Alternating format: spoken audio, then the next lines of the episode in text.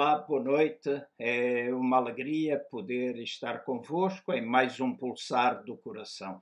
Já uma ou outra vez temos dito que chamamos pulsar do coração uh, duas reuniões que nós temos mensalmente para tempos de oração, tempo de estudo da palavra de Deus, tempo de encorajamento, tempo de despertarmos o dom de cada um Uh, e então, estando impossibilitados de estar juntos, optamos por fazer o nosso pulsar do coração através desta via, uh, e em lugar de ser duas vezes por mês, uh, nós estamos a fazê-lo todas as semanas, até ao dia em que se tornará possível voltarmos a estar juntos, o que creio que isso sucederá ainda no meio de maio para o final de maio. Isto são as notícias que vamos uh, recebendo através de grupos que trabalham junto do governo uh, e também de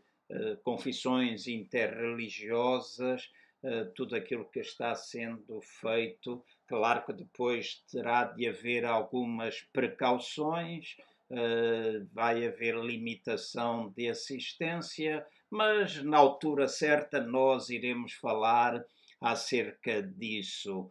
Uh, então é uma alegria estar aqui, poder partilhar a palavra de Deus. Uh, dou bem-vindo a todos aqueles que uh, já estão em contacto conosco desde o tempo de louvor, tudo aquilo que tem sucedido até aqui. E uma vez mais vos digo que será muito bom uh, poderem partilhar convosco algum pensamento, também se tiverem alguma questão, poderem colocar essa questão aqui uh, diretamente ou depois em privado, através de, das nossas mensagens.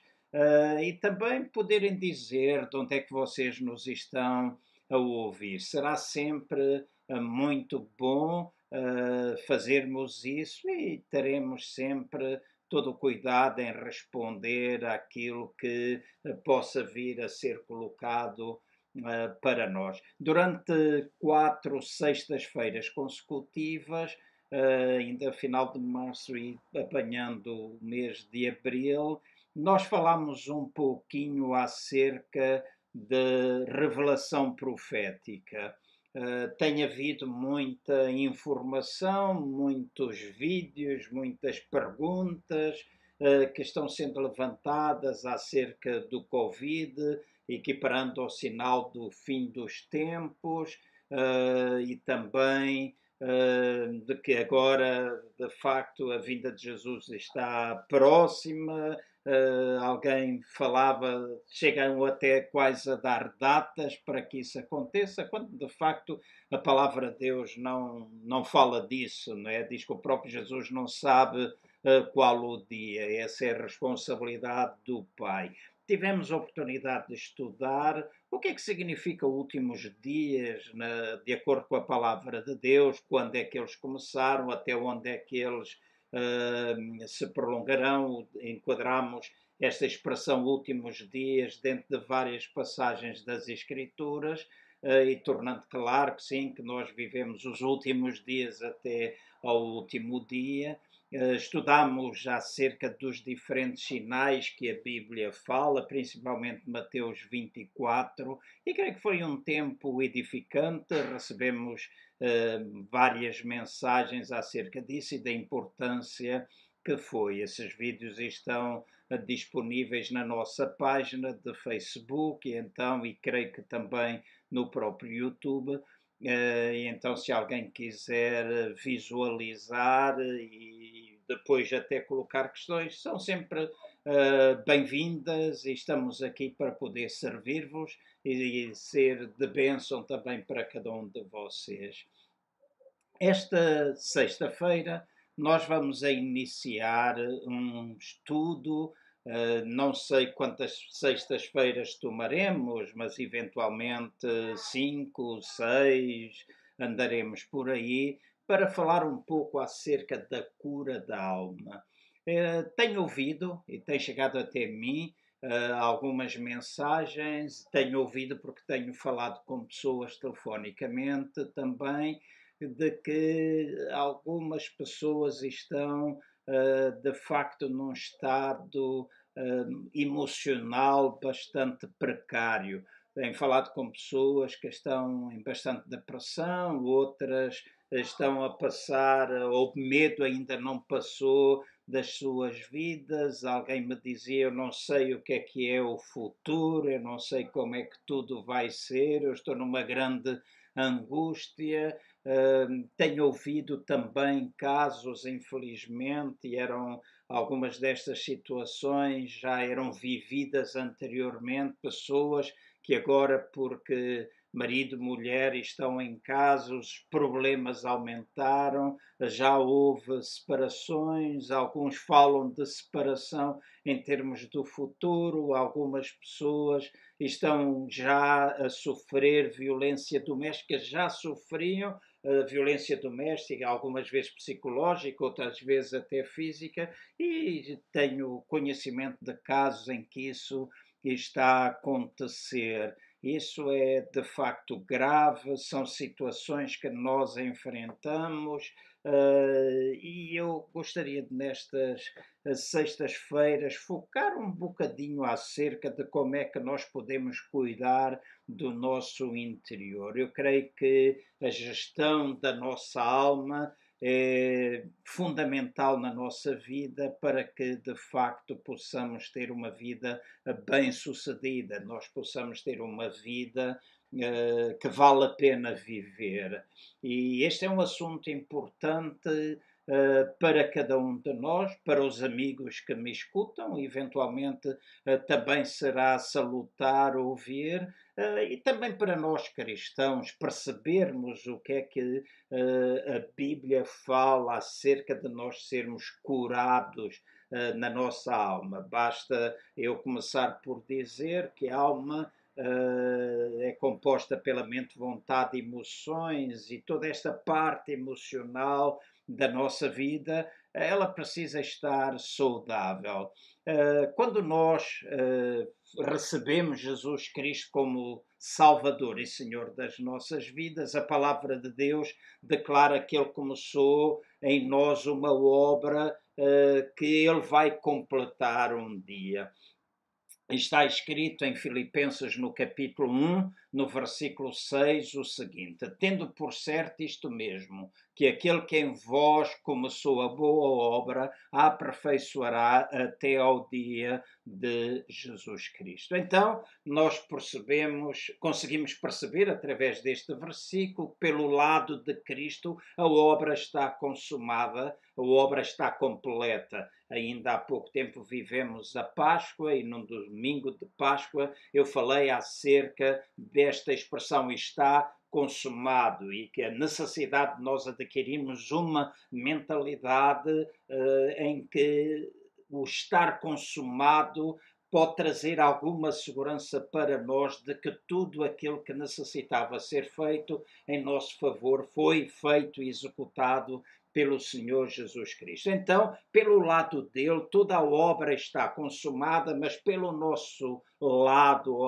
a parte que diz respeito a nós, nós precisamos ainda de ver essa obra completa. Obra que é realizada pelo Senhor, é realizada por Deus, mas através do Espírito Santo. E nós devemos aprender a cooperar com essa obra que Ele quer fazer na nossa vida. Eu Basicamente, o que eu quero dizer com estas palavras é nós aprendermos a tirar de dentro de nós tudo aquilo que pertence à nossa velha vida. E quando eu estou a falar à nossa velha vida, estou a referir-me aquela vida que nós tínhamos, aquilo que nós experimentávamos interiormente antes de conhecermos Jesus como o Senhor e Salvador das nossas vidas. A partir desse momento, a Bíblia diz que nós temos o direito de ser chamados filhos de Deus. Então, eh, como filhos de Deus, nós vivemos em novidade de vida. Nós temos uma nova vida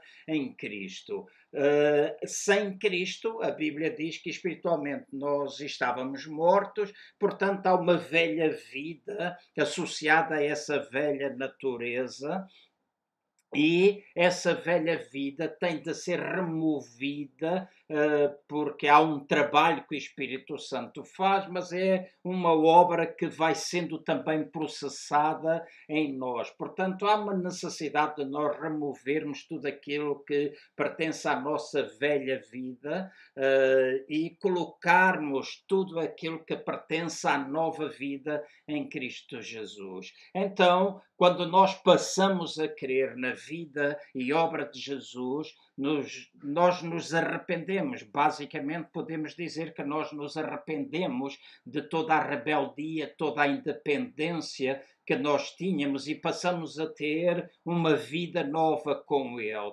E quando nós passamos a ter uma vida nova com Ele, uh, nós de facto experimentamos. Uh, coisas novas, mas também há problemas, às vezes, que são problemas interiores que precisam ser lidados uh, constantemente na nossa vida.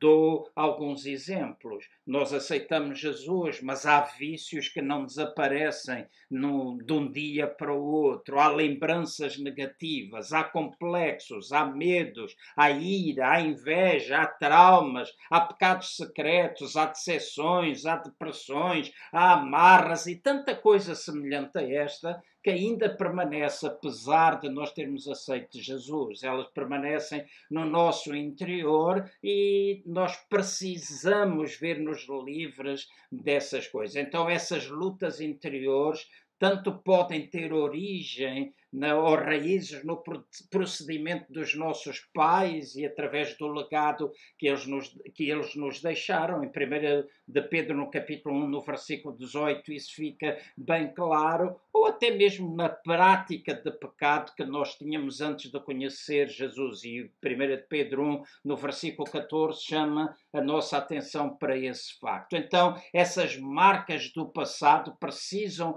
abandonar a nossa vida e com isso, uh, isso só é possível, vamos dizer, se nós formos permitindo que o Espírito Santo vá transformando o poder uh, do Espírito Santo, vá transformando para nós termos na plenitude esta vida em Cristo Jesus. Então, agora gostaria de chamar a vossa atenção para aquilo que eu vou dizer.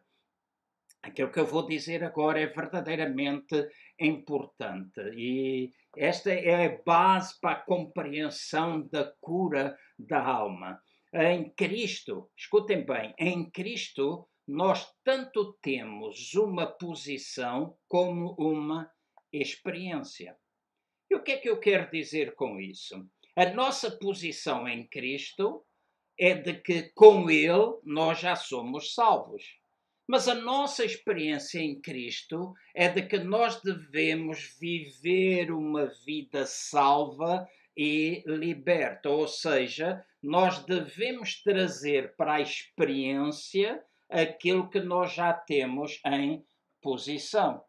Então, nós devemos permitir que aquilo que Ele começou em nós seja completa. Eu costumo dizer uh, que nós somos uma obra ainda inacabada. É uma obra que ainda precisa ser completa. Temos vida, e já vou explicar como é que essa coisa acontece.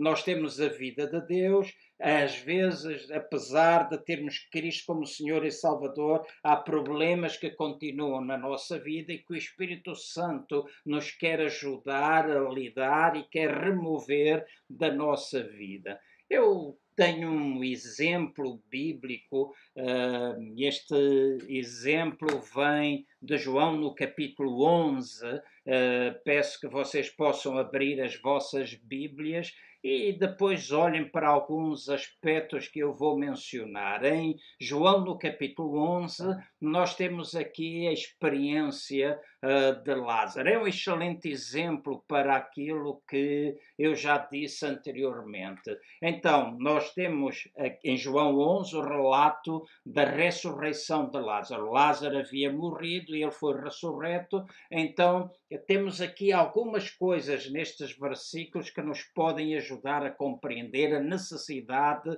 de constantemente nós estarmos a permitir um trabalho de libertação da nossa alma, da nossa alma ser curada. Então, Lázaro, tal como foi liberto da morte e recebeu a ressurreição de vida, ele também passou isso para nós. Então, esse é um exemplo uh, fantástico. Não é? é um exemplo fantástico, uma garantia uh, para nós de que aquilo que aconteceu com ele também acontece conosco. Diz a palavra Deus no versículo 39 de João 11, diz assim: que Lázaro estava morto, mas Deus lhe deu, ou o Senhor Jesus lhe deu vida.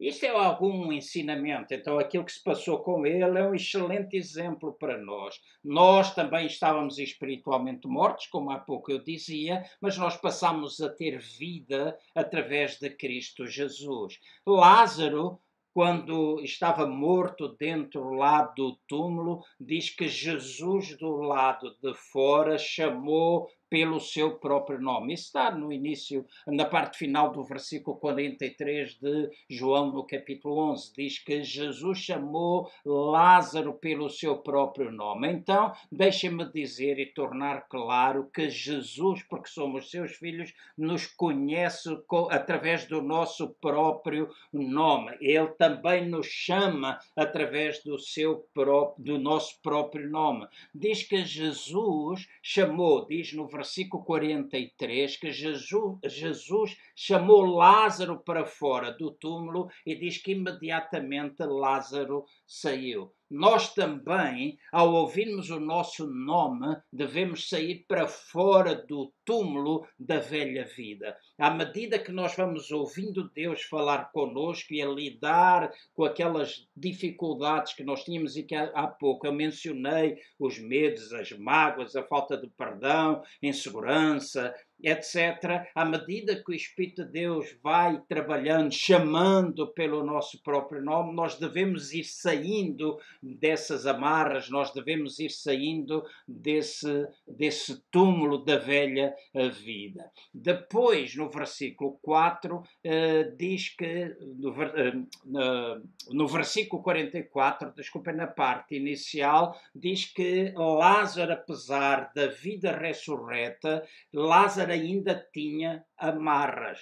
Então, nós, de, igualmente, tendo vida nova em Cristo Jesus, ainda podemos ter amarras que nos prendem.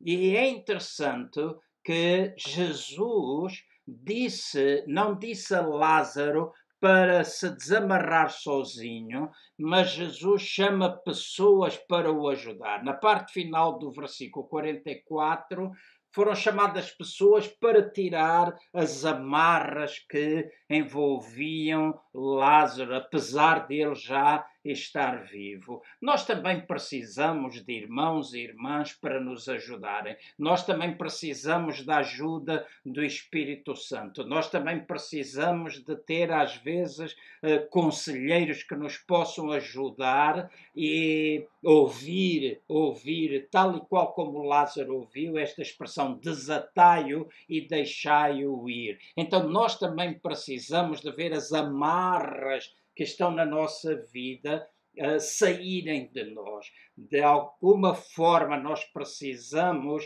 permitir ao Espírito Santo para tirar aquilo que ainda está dentro, apesar de sermos salvos, apesar de termos vida em Cristo, essas amarras serem desatadas de nós e elas desaparecerem completamente para uma vida vitoriosa com Cristo Jesus. Isso não significa que nós jamais teremos problemas, não significa que uma ou outra vez nós não possamos enfrentar desespero, não possamos enfrentar lutas com os nossos pensamentos, uma má gestão das nossas emoções, mas se nós vemos aquilo que é velho, aquilo que está dentro de nós e que se coadunava que uma vã maneira de nós vivermos, sair, vai dar-nos a garantia que aquilo que nós enfrentamos no presente, no hoje, e que possamos eventualmente vir a enfrentar no amanhã, também sairá das nossas vidas.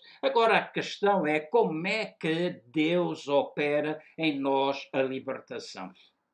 E esta é uma pergunta que muitas vezes nós ouvimos.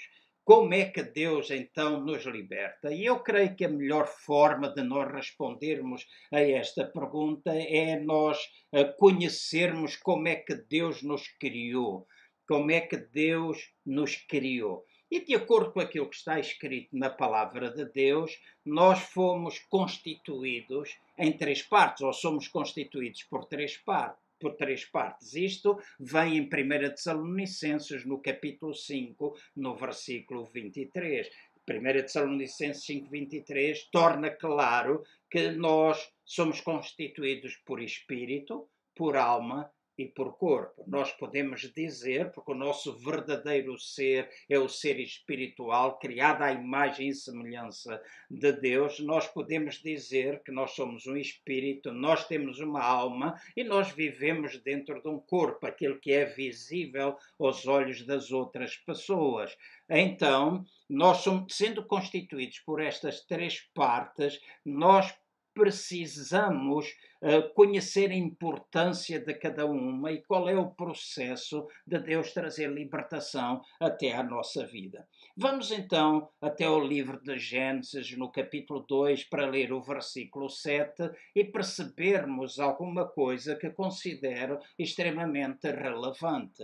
Vejam bem o que é que diz Gênesis, capítulo 2, versículo 7. Espero que vocês já tenham encontrado, ou então que sigam a leitura que eu vou fazer. Diz assim: Formou o Senhor Deus o homem do pó da terra e soprou-lhe nas, nas narinas o fôlego da vida, e o homem se tornou alma vivente. Então, notem neste versículo estas expressões: pó da terra, fôlego da vida e diz alma vivente. Então vamos perceber o que é que este verso eh, significa ou aquilo que ele nos transmite. Em primeiro lugar, eh, diz que nós fomos formados do pó da terra.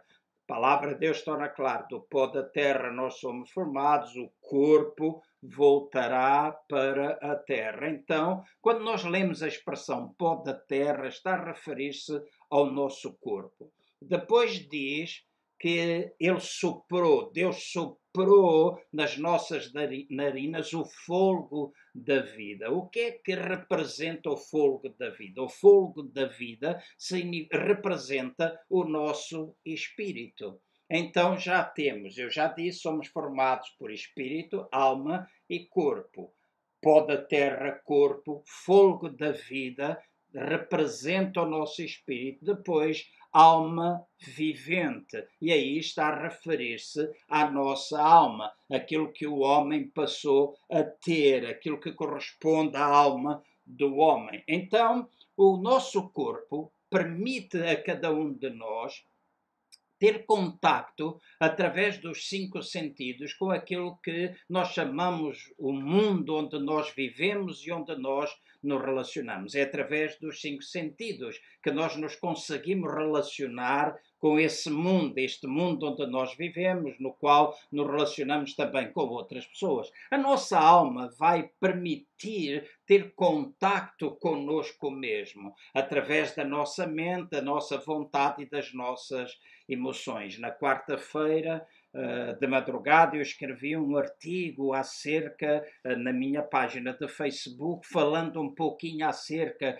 da importância de utilizarmos este tempo que nós estamos a viver para pensar um pouco em nós, para nós nos conhecermos um pouquinho mais e para nos libertarmos daquilo que nós precisamos uh, ver, ou, ver sair da nossa vida. Então é compreensível que através do corpo nós relacionamos com o mundo onde nós estamos inseridos, no nosso mundo, através dos nossos relacionamentos, através da nossa alma, nós conseguimos estabelecer contacto conosco mesmo através da nossa mente, através da nossa vontade e através das nossas emoções. E através do nosso espírito, ou espírito do homem, nós é-nos permitido ter contacto com Deus através da nossa consciência, através da nossa intuição, através da nossa comunhão. É importante a nossa comunhão com Deus. E notem que a ordem estabelecida por Deus é, em primeiro lugar, deve ser o espírito, em segundo lugar, deve ser a alma, e em terceiro lugar, deve ser o corpo. Então, quando a vida do espírito que habita em nosso espírito domina a nossa alma e o nosso corpo, nós temos vida espiritual, vida plena. Então, é importante percebermos isto. Quando a vida de Deus que está dentro do nosso espírito consegue dominar a alma, dominar o nosso corpo, as nossas paixões carnais,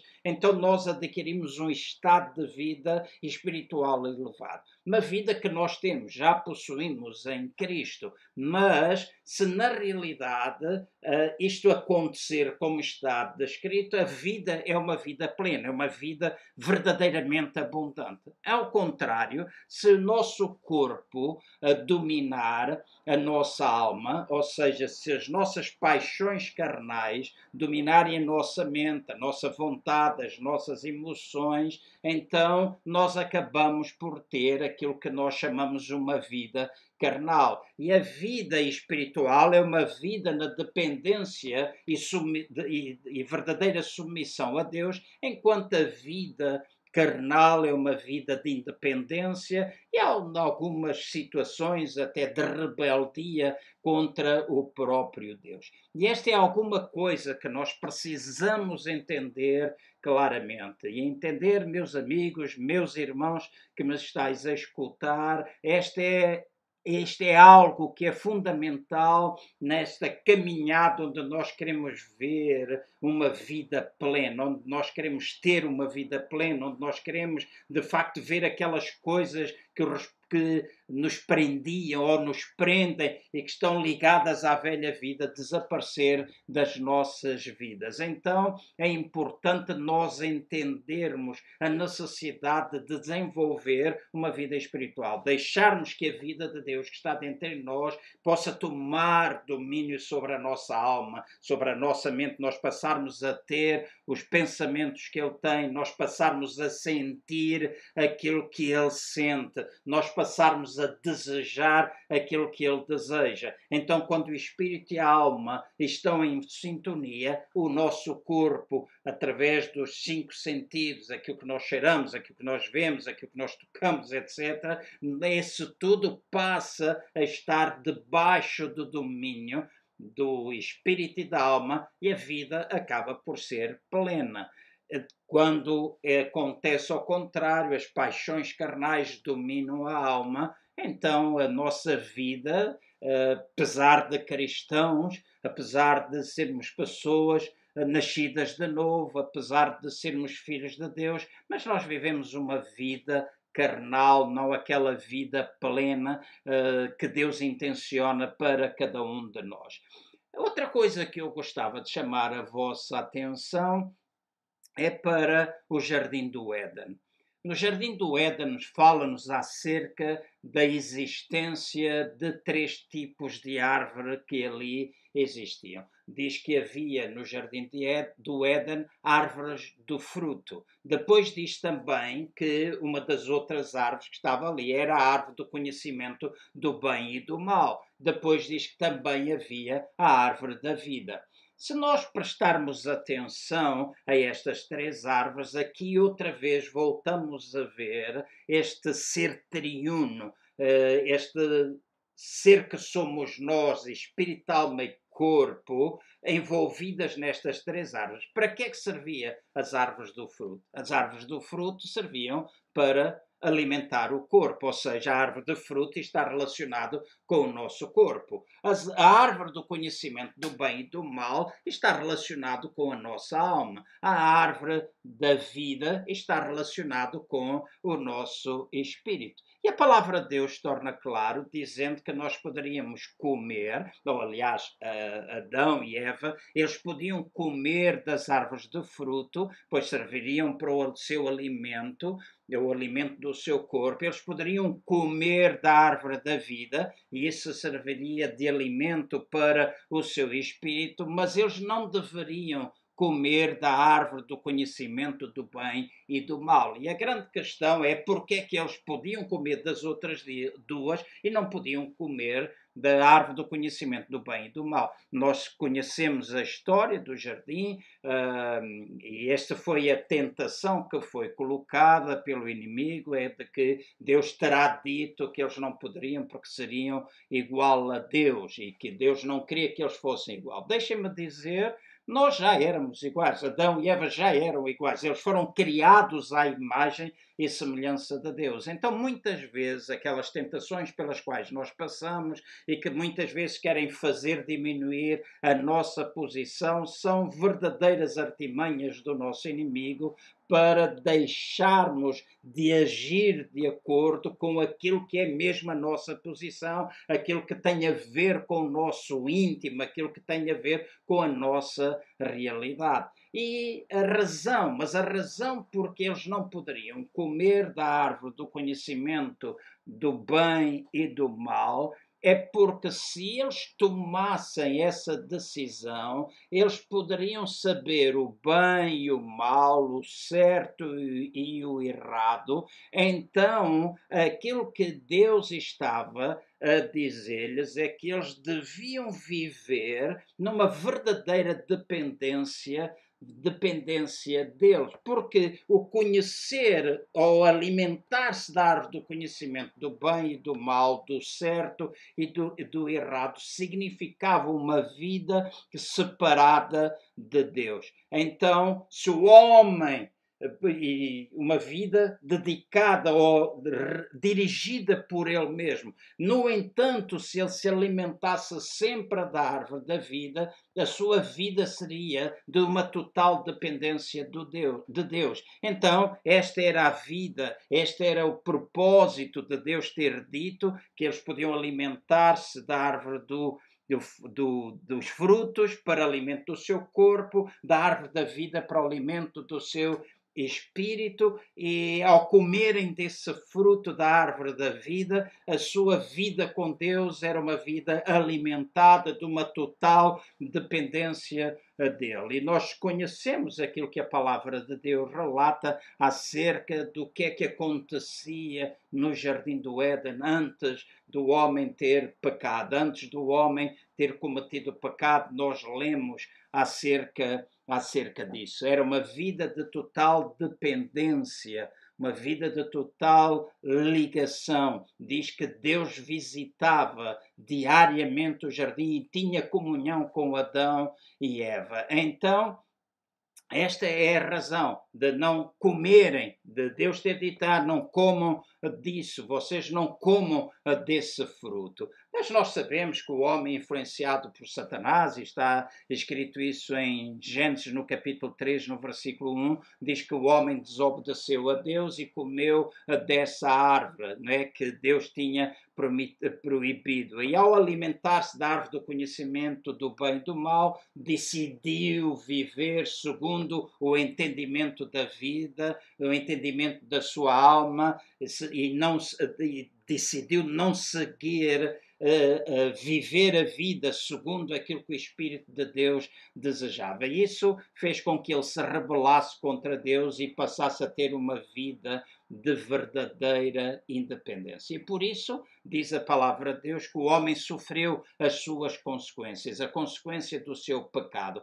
Uh, diz que Deus disse: vocês comerem dessa árvore, vocês vão morrer. Aqui não estava a referir de uma morte física, apesar de a morte física ter consequência disso, mas aqui refere-se a uma morte eh, simbolizada pela ausência de Deus, uma vida uh, uma morte que iria afetar o seu espírito, iria afetar a sua alma, iria afetar o seu corpo. E se nós olharmos para aquilo que Gênesis relata, por exemplo, em relação ao espírito, diz que aconteceu morte espiritual. O pecado trouxe a morte espiritual. O pecado trouxe a perda da vida espiritual. O pecado trouxe a perda da autoridade espiritual. O pecado trouxe a perda da imagem e semelhança de Deus. Trouxe a perda da comunhão, da presença de Deus. E diz que o homem passou a estar debaixo do domínio uh, do inimigo e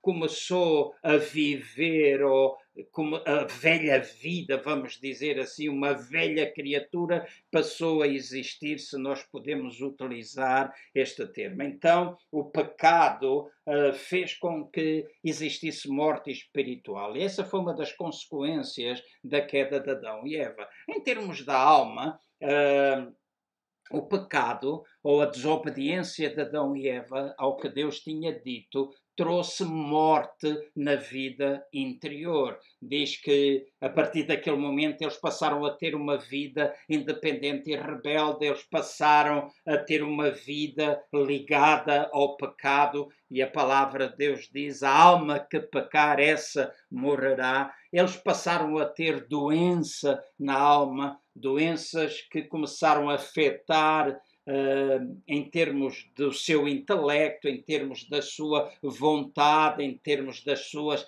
emoções. Eles desejaram ou passaram a ter o conhecimento, desejo do conhecimento, e creio que todos nós uh, conhecemos a história da Torre de Babel, quando o homem construiu a torre procurando chegar a Deus e diz que porque eles falavam todos uma mesma língua, estavam debaixo do mesmo desejo, não é assim? Eles estavam a conseguir erguer aquela torre e veio a confusão das línguas e assim não foi possível. O homem passou a viver também com um conflito interior entre fazer o bem e entre praticar o mal. Esse conflito passou a existir. E da mesma maneira começou a ter problemas de relacionamento. Quando nós olhamos para os filhos de Adão e Eva, nós vemos que a vivência passou a estar baseada debaixo de acusações e começou entre próprio Adão e Eva essas acusações, não é? De Adão disse: "Ah, Senhor, foi a mulher que tu me deste, foi a mulher que tu me deste que fez fazer isto, que fez acontecer isto". Entre Caim e Abel, nós vemos os homicídios. Então, os relacionamentos, o problema de relacional começou a existir por causa desta desobediência, por causa do homem ter escolhido viver sem ser na total dependência de Deus. Em termos do corpo, também foi decretada morte.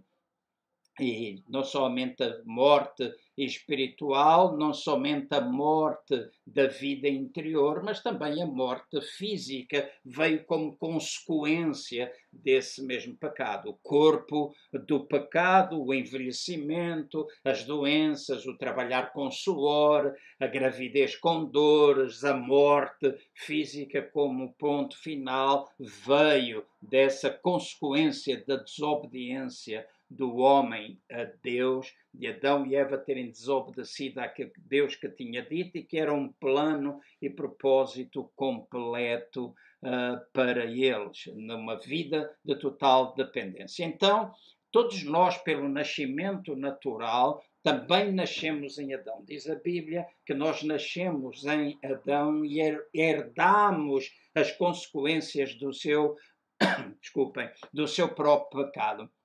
E a nossa alma está agora debaixo de um jugo, debaixo da condenação, debaixo do poder do pecado, influenciado pelo inimigo, cheio de conflitos interiores, enfermidades, etc. E é neste estado que nós muitas vezes chegamos a Deus. É neste estado que nós chegamos a Deus, porque fomos influenciados, esse pecado tomou conta da nossa vida, eh, da humanidade, tudo aquilo que foi consequência e chegou até nós e a todos aqueles que virão após nós. Agora, uma coisa que é importante dizer, porque senão aquilo que Jesus fez na cruz do Calvário não teria significado algum. Uma das coisas que é importante eh, reconhecermos é que todos aqueles que se chegam a Jesus, todos aqueles que vêm até ao Senhor, deixando uma vida de pecado,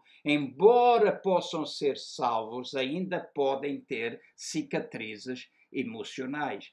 Então, nós dizemos o pecado chegou e influenciou.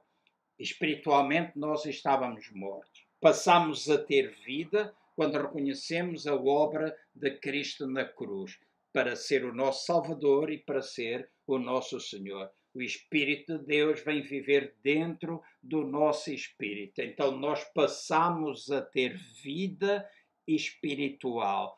Nós passamos a ter vida dentro do nosso espírito. Agora, o que é que é necessário fazer? O nosso espírito influenciar a nossa alma para que aquilo que é o nosso corpo, a nossa carne, uma outra exposição, uma outra palavra eh, que a palavra de Deus usa, a nossa carne possa ficar em sujeição, possa ficar em submissão. Então a vida de Deus está em nós e é um trabalho uh, de Deus, o desejo de Deus, que a nossa alma possa ficar em consonância com a vida que está dentro de nós. Agora, ao chegarmos a Deus, nós experimentamos essa vida, mas muitas cicatrizes acompanham-nos. Há várias uh, situações, velhos hábitos, velhos traumas, velhos, vários padrões de, velhos padrões de pensamento. Que ainda permanecem no nosso universo interior. Então, apesar de salvos por Cristo, estas áreas ainda podem estar a influenciar porque foram destruídas pelo pecado e estas áreas agora estão a precisar de restauração e cura. Esta área, estas áreas na nossa vida precisam experimentar uma verdadeira libertação. E agora a questão coloca-se desta forma e há pessoas que dizem isso, inclusive até cristãos. Como é que nós precisamos da libertação se nós já somos salvos? Se a salvação já nos trouxe libertação, por que é que nós ainda precisamos da libertação? Agora, eu gostava de responder, e eu não quero estender demasiado este tempo, mas precisamos entender o que significa salvação. Salvação é uma palavra verdadeiramente abrangente. Esta é tão, esta tão grande salvação está escrito lá em Hebreus, no capítulo 2, no versículo 3, eh, que esta tão grande salvação é um processo na nossa vida. Portanto, aquele que começou em nós a boa obra, e eu já citei isso no princípio, vai completá-la até ao dia da sua vinda, até ao fim, até ao fim da nossa, da nossa própria vida. Eh, eu disse da sua vinda, mas da nossa própria vida é uma obra constante. A cada dia Ele estará a aperfeiçoar a nossa vida. E qual é o processo da salvação? Qual é o processo uh, utilizado para esta transformação contínua que deve acontecer nas nossas vidas a partir do momento que rendemos a nossa vida a Jesus? Em primeiro lugar, eu gostava de salientar, um dos, um primeiro aspecto é a justificação, a justificação, depois a santificação e depois a glorificação. Este é o processo utilizado por Deus para esta restauração, esta restauração total. E o primeiro aspecto que eu falei é o o aspecto da, o primeiro aspecto da nossa salvação é a justificação. Isto é, isto significa que Deus nos considera justos ou aceitas através de seu Filho Jesus. Quando Deus olha para mim e para ti, meu irmão, para mim e para ti, todos vocês que reconhecem Jesus como Senhor e Salvador, quando Deus olha para nós, Ele olha através do seu Filho e olha para nós através da obra que Ele efetuou na cruz. Olha através, essencialmente, do seu sangue derramado e é através disso que Ele nos aceita em Cristo Jesus. Então, nós somos assim salvos do pecado, somos libertos do mundo e das garras de Satanás, do nosso inimigo. Então, este é um processo, este processo da salvação é um processo imediato. Este processo da justificação é um processo imediato. Quando Jesus vem viver dentro de nós, imediatamente nós passamos a ser feitos novas criaturas em 2 Coríntios, no capítulo 5, no versículo 17, diz assim: As coisas velhas passaram, eis que tudo se fez novo. Então nós passamos a ser novas criaturas. Nós passamos a pertencer a Cristo Jesus, independentemente daquilo que nós sentimos, independentemente daquilo que nós pensamos, independentemente daquilo que nós podemos viver. A garantia que eu te posso dar é que se tu és um filho de Deus, se tu reconheceste Jesus como Senhor e Salvador, apesar de teres problemas na tua, na tua alma, tu não deixas de ser um filho. Tu pertences a Ele tu estás ligado a Ele, tu tens uma posição em Cristo, tu em posicionalmente, vamos dizer assim, tu estás aqui em Cristo, já és uma nova criação, mas na experiência, talvez tu ainda não manifestas isso tudo de, plenamente, ainda não manifestas toda a nova criatura que tu és. E aí vem o segundo aspecto da salvação. O segundo aspecto da nossa salvação e processo é a santificação. Isto é, Deus nos considera separados para Ele. Nós separamos-nos a nós mesmos do pecado, nós separamos-nos a nós mesmos do mundo, nós separamos a nós mesmos de Satanás e o nosso desejo passa a ser nós vivermos para Deus. E este é um processo que é realizado pelo Espírito Santo de Deus. Esta salvação quanto ao processo da nossa santificação. A justificação é instantânea. Aceitamos Jesus, é instantâneo. Este processo da santificação é um processo progressivo, alguma coisa que vai acontecendo dia após dia, algo que ele opera na nossa alma, algo que ele opera no nosso intelecto, algo que ele opera na nossa, nas nossas emoções, na nossa vontade. E é algo que nós devemos desenvolver, de acordo com Filipenses no capítulo 2, no versículo 12 e 13, diz que nós devemos desenvolver a nossa salvação com temor e tremor. Não é a salvação do nosso espírito, porque esse já é salvo. Cristo já mora lá através do Espírito Santo. Nós já temos nova vida. Este é agora um desenvolvimento para adquirirmos a salvação da alma, salvação ou libertação da alma é quando nós permitimos que o Espírito Santo de Deus, a Sua palavra, vão lidando com as nossas emoções, possa ir lidando com a nossa vontade, possa ir lidando com a nossa mente, o intelecto, vai mexendo nos nossos pensamentos.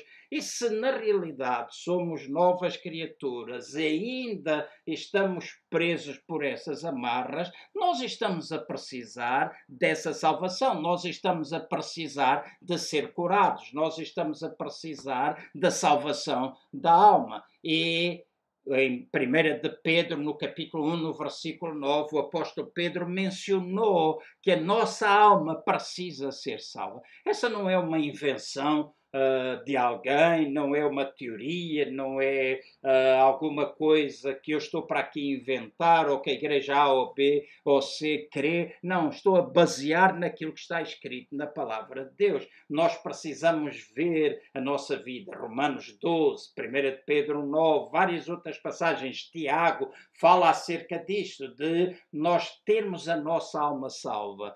Será que não somos salvos? Sim, somos salvos, porque nós temos Cristo Jesus vivendo dentro do nosso espírito. Nós temos como Senhor Salvador o Espírito Santo habita em nós, está dentro do nosso espírito. Então nós somos novas criaturas, mas este processo de santificação é uma coisa progressiva em cada um de nós. Em Romanos, no capítulo 8, no versículo 17, versículo 23, eu vou resumir, diz assim: Com Cristo nós seremos glorificados, aguardando a ressurreição do nosso corpo. Então, a minha alma precisa passar, vamos por assim, a minha alma precisa de salvação. Eu sou salvo, eu tenho vida espiritual, eu preciso adquirir vida interior. Eu preciso que o Espírito Santo vá trabalhando para a paz tomar conta de mim, os pensamentos serem os dele, como há pouco eu mencionei. Então eu preciso voltar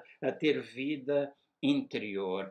Mas há um outro aspecto, e eu li em Romanos 8, 17 e 23, diz: Com Cristo nós seremos glorificados, aguardando a redenção do nosso corpo. Há um terceiro aspecto neste processo todo da salvação, que começa na justificação, passa pela santificação, e o terceiro aspecto é aquilo que nós chamamos a glorificação. Isto é, quando Deus nos vai revestir da sua glória, ou da glória do seu Filho quando a sua, a sua vida, quando as suas virtudes, quando o seu poder será totalmente nosso. Nós estaremos revestidos eh, dessa mesma vida. E a nossa vida, quanto a nossa salvação, quanto a este processo de glorificação, ainda não está consumada. É alguma coisa que acontecerá de acordo com a palavra de Deus no dia da ressurreição, no dia em que nós formos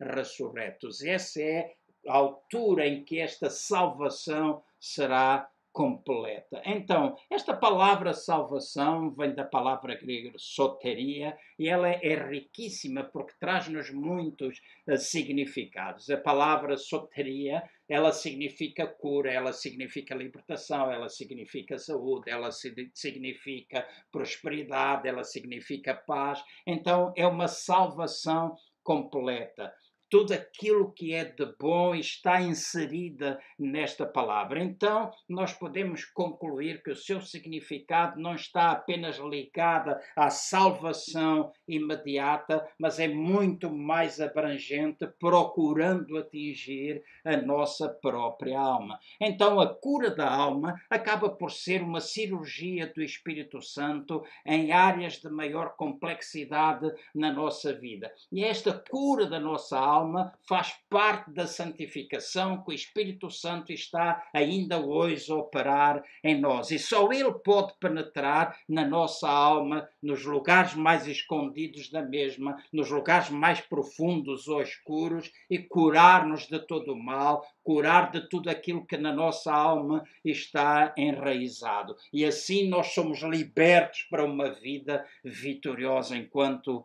cristãos. Nós não viveremos, enquanto cristãos, uma vida dominada pela carne, mas nós vivemos uma vida dominada pelo Espírito Santo, que está em conexão, a nossa alma está em conexão com o nosso espírito, então a possibilidade é de vitória. Nós temos alcance para uma vida vitoriosa. E quando o nosso corpo mortal se transformar em imortal, essa vida plena acontecerá, haverá a glorificação dos nossos corpos e então esta obra efetuada por Jesus na cruz do Calvário em nós, ele completou tudo, ele garantiu tudo, tudo está feito, e agora porque nós nos vamos apoderando das verdades da palavra de Deus, então nós temos a garantia que na ressurreição Uh, na última ressurreição, nós receberemos um corpo imortal, tal e qual como Jesus é, e então tudo estará completo em nós, a salvação completa em nós. Então, em Lucas, no capítulo 4, e eu estou a concluir, Lucas, no capítulo 4, no versículo 18 e 19, está a fazer uma. Este é um versículo que faz referência àquilo que o profeta Isaías disse no capítulo 61, entre o versículo 1 e o versículo 4, uh, eh, e, este verso de Lucas 4, 18, 19 faz referência à obra que ele, que ele fez. E diz que o Espírito Santo de Jesus proferiu estas palavras, que o Espírito Santo estava sobre ele. E o Espírito Santo estava sobre ele, o Espírito Santo está sobre nós. E o que é que Jesus disse? Que o Espírito Santo estava sobre ele para evangelizar os pobres. Jesus estava, o Espírito Santo estava sobre ele para proclamar liberdade a todos aqueles que estavam cativos, a todos aqueles que estavam presos. Diz que o Espírito Santo estava sobre ele para restaurar a vista aos cegos. O Espírito Santo estava sobre ele para pôr em liberdade todos os oprimidos. O Espírito Santo estava sobre ele para pregoar o ano aceitável do Senhor. E é este mesmo Espírito que está sobre nós, é este mesmo Espírito que está sobre nós para nos libertar para dar-nos visão, para abrir os nossos olhos, para que possamos ver o plano e propósito de Deus nas nossas vidas. No caso da opressão, para Ele trazer liberdade à nossa vida, para nós podermos apregoar, evangelizar, ganharmos aqueles que, e quando fala de pobres, não significa que alguém que tenha bastância não seja salvo. Aqui está a falar alguém que é pobre no seu espírito, alguém que não tem esta vida, então está empobrecido. Este é um ano de nós apregoarmos, é, o Espírito Santo está sobre nós para nós apregoarmos o ano aceitável do Senhor. E nós precisamos entender o que é que isto significa. Em Levítico, no capítulo 25, entre o verso 8 e o verso 10, este é o comentário que a Bíblia Vida Nova faz. E eu vou ler: o ano aceitável vinha depois de cada sétimo ano sabático, portanto, no ano quinquagésimo. Nesse ano, todos os escravos tinham a sua liberdade restaurada e todos os proprietários recebiam os seus haveres em restituição, além de haver um cancelamento geral de todas as dívidas. Um dos propósitos do jubileu era resolver o problema da pobreza herdada, invadindo geração após geração. Cada família pobre recebia um novo começo depois de 50 anos, com a restauração da liberdade e da herança. O profeta Ezequiel diz acerca deste tempo: Este foi chamado o ano da liberdade. Este foi chamado o ano da liberdade.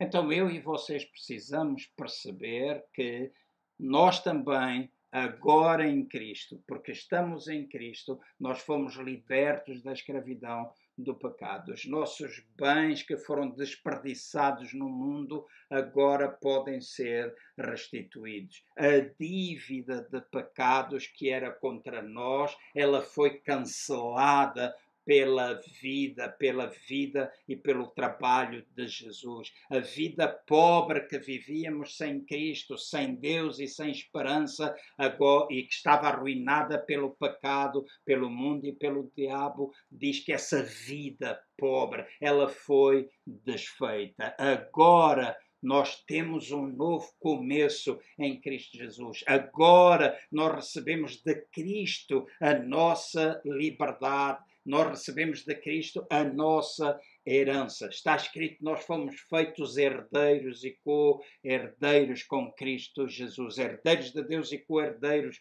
com Cristo Jesus. Então a palavra nos mostra que em Cristo começa este ano aceitável do Senhor, o ano do nosso jubileu, o ano da nossa liberdade para vivermos cada um de nós a nossa vida com Ele, para nós podermos viver em liberdade. Então, a nossa salvação e libertação se cumpriu e está a cumprir-se a cada dia que nós vamos vivendo. A sua obra em nós é hoje. Nós hoje precisamos permitir que este processo de santificação continue a ser um processo contínuo na nossa vida. Somos santificados ou justificados em Cristo. Instantaneamente recebemos Jesus, fomos feitos filhos de Deus. Mas agora precisamos entrar neste processo de santificação contínua na presença de Deus. E eu creio que é isto que o Espírito do Senhor quer trazer até cada um de nós, quer trazer à nossa alma a salvação, quer trazer até à nossa alma a libertação. Ele quer curar-nos das lembranças negativas, ele quer dar-nos total liberdade das nossas feridas, dos nossos traumas, das nossas amarras, das nossas opressões. Ele quer quebrar as maldições ou a iniquidade que foi passando de geração em geração. E para isso eu e vocês precisamos permitir que o Espírito Santo de Deus trabalhe na nossa vida. Este é um ano especial, esta é uma altura especial. O agora de Deus é verdadeiramente importante para mim e para ti. Eu espero nesta noite que a palavra de Deus possa mexer de tal forma contigo que tu compreendas que se há coisas amarrando ainda a tua mente, a tua vontade e as tuas emoções, em Cristo tu podes encontrar a verdadeira libertação. Aquilo que já aconteceu com o teu espírito, se tu deixas influenciar a tua alma, tu viverás uma vida plena, viverás uma vida de vitória. E quando nós falamos em vitória, significa que há batalha. Por isso, há pouco eu dizia, não significa que uma vez ou outra nós não tenhamos dificuldades com os pensamentos, com as emoções, etc. Mas a, que, aquilo que está garantido é que nós temos vitória. E se temos vitória é porque nós lutamos e conseguimos vencer. Então, que Deus abençoe cada um de vocês. Uh, já disse, se alguma coisa quereis perguntar, se alguma coisa vocês querem comentar, continuem a fazê-lo, porque acredito que o Espírito Santo nos está a chamar para um tempo novo. E esta quarentena, este tempo de privação, se nós soubermos usá-lo, alguma coisa vai acontecer de novo em nós. Muita coisa irá mudar. Creio que nos próximos tempos a forma de nos relacionarmos, a parte económica, a economia do país, a parte de trabalho, tanta coisa eventualmente estará diferente. Mas não pode ser só essas coisas que mudam ou que ficam alteradas. A maior mudança que pode acontecer é, é tua, é minha. É nós permitirmos que aquilo que está ainda dentro de nós, que nos amarra, nós possamos verdadeiramente ver-nos livres disso. E esse é o trabalho do Espírito Santo, é o trabalho da Sua palavra em cada um de nós. Nós somos lavados pela lavagem da água, pela palavra de Deus. Então, o nosso interior, a palavra de Deus pode penetrar no nosso interior, limpar, revolver, e o Espírito Santo vem é assim lavar-nos, o Espírito Santo, eh, qual óleo vem ungir-nos para essa vida vitoriosa que todos nós uh, ambicionamos e desejamos passar e partilhar com outros. Então, Deus vos abençoe até à próxima sexta-feira, quando nós continuaremos a falar um pouco mais acerca da cura da alma e ao longo destas sextas-feiras vamos tocar acerca de algumas coisas como amargura, como laços de alma, como hum, depressões, operações e a libertação que Cristo sempre quer fazer na nossa vida. Então, muitas bênçãos de Deus e até a próxima sexta-feira neste estudo e até o próximo domingo às três e meia da tarde, quando uh, continuarei a falar de nós uh, sermos aperfeiçoados, quando Ele nos treina para um, para um, num processo para nós alcançarmos vitória. E no domingo eu penso falar, já falei um pouco acerca do domínio do nosso espírito, da nossa alma e do nosso corpo no domingo passado e este próximo domingo uh, vou falar-vos um pouco acerca de aprendermos a ser, a ser fiéis nas coisas do nosso dia a dia, aquelas coisas que nós chamamos de naturais e vamos estudar isso na palavra de Deus, porque o plano de Deus é levar-nos a reinar com Cristo Jesus. Esse é o seu plano. Esta é a vida que nós queremos ter nele. Por isso, Deus vos abençoe uh, continuamente e que tenham um excelente uh, fim de semana, embora em casa, embora impedidos de sair, uh, mas mesmo em casa aproveitem bem o tempo. Um beijo, Deus vos abençoe grandemente.